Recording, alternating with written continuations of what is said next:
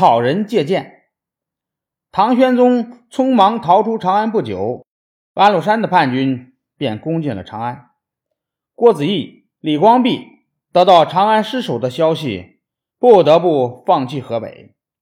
李光弼退守太原，郭子仪回到灵武驻守。原来已经收复的河北郡县又重新被叛军占领。叛军在进入潼关之前，安禄山派唐朝的将领。令狐潮去攻打雍丘。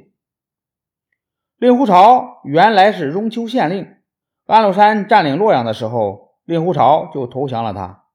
雍丘附近有个真源县，县令张巡不愿投降，就招募了一千多个壮士，占领了雍丘。令狐潮带了四万叛军来进攻，张巡和雍丘将士坚守六十多天，将士们穿戴着盔甲吃饭。负了伤也不下战场，打退了叛军三百多次进攻，叛军死伤无数，终于迫使令狐潮不得不退兵。不久，令狐潮又集合了人马来攻城。张巡组织兵士在城头上射乱箭，把叛军逼回去。但是日子久了，城里的箭射光了。为了这件事儿，张巡非常焦急。一天深夜，雍丘城头一片漆黑，隐隐约约有成百上千个穿着黑衣服的兵士沿着绳索往墙下爬。这一情况被令狐潮的兵士发现了，报告给了主将。令狐潮断定是张巡派兵偷袭，就命令兵士向城头放箭，直到天色发白，叛军才看清楚，原来城墙上挂的全是草人。张巡的兵士在雍丘城头高高兴兴地拉起草人，那千八个草人上密密麻麻插满了箭。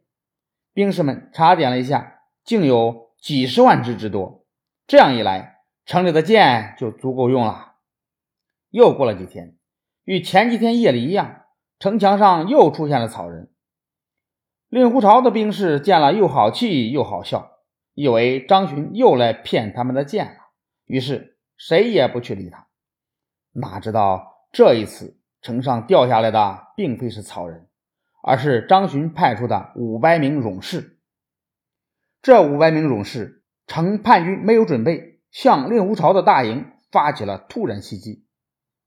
令狐潮无法组织起有效的抵抗，几万叛军失去了指挥，四处乱奔，一直逃到十几里之外才停了下来。令狐潮连连中计。气得咬牙切齿，又增加了兵力攻城。他屯兵在雍丘北面，不断的骚扰张巡的粮道。叛军有几万人之多，张巡的兵士不过一千，但张巡瞅准机会就出击，总是得胜而归。